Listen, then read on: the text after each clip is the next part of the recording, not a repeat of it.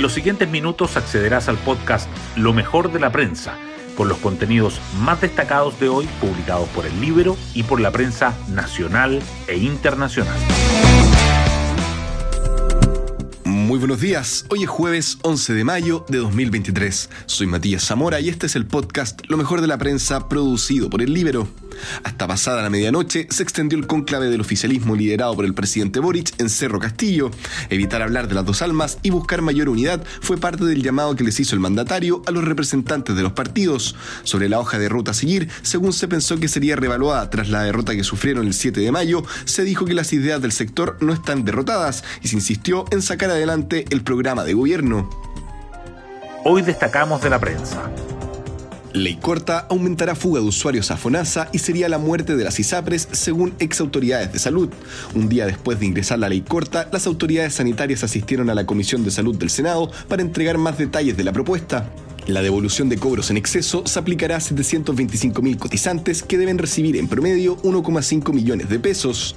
El Ejecutivo destaca la gradualidad de la propuesta, pero expresidente de las aseguradoras replica que total de 1.458 millones de dólares es imposible de pagar. La Superintendencia de Salud pidió formalmente a la Corte Suprema una prórroga para cumplir con el fallo que obliga a devolver cobros en exceso presidente se reúne con el oficialismo en medio de presiones para ajustar el programa y reordenar el poder en el gabinete.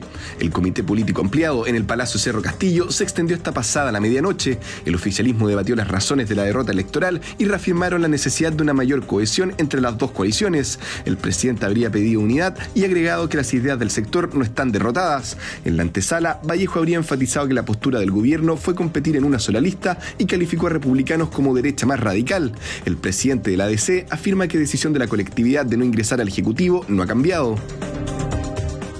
Republicanos analizan el rol de sus 23 consejeros constitucionales y desestiman bancada única con Chile Vamos. Arturo Esquella, presidente del partido, señaló que privilegiarán la dinámica que se da en las comisiones del Congreso y respecto de los dichos de Kaiser sobre los 12 bordes, comentó que lo que corresponde es participar y respetar las normas. Los postulantes elegidos se juntaron para definir la estrategia que adoptarán en el Consejo Constitucional. El encuentro ocurrió luego de que el diputado Johannes Kaiser manifestara su incomodidad por el borde que establece un Estado social de derecho.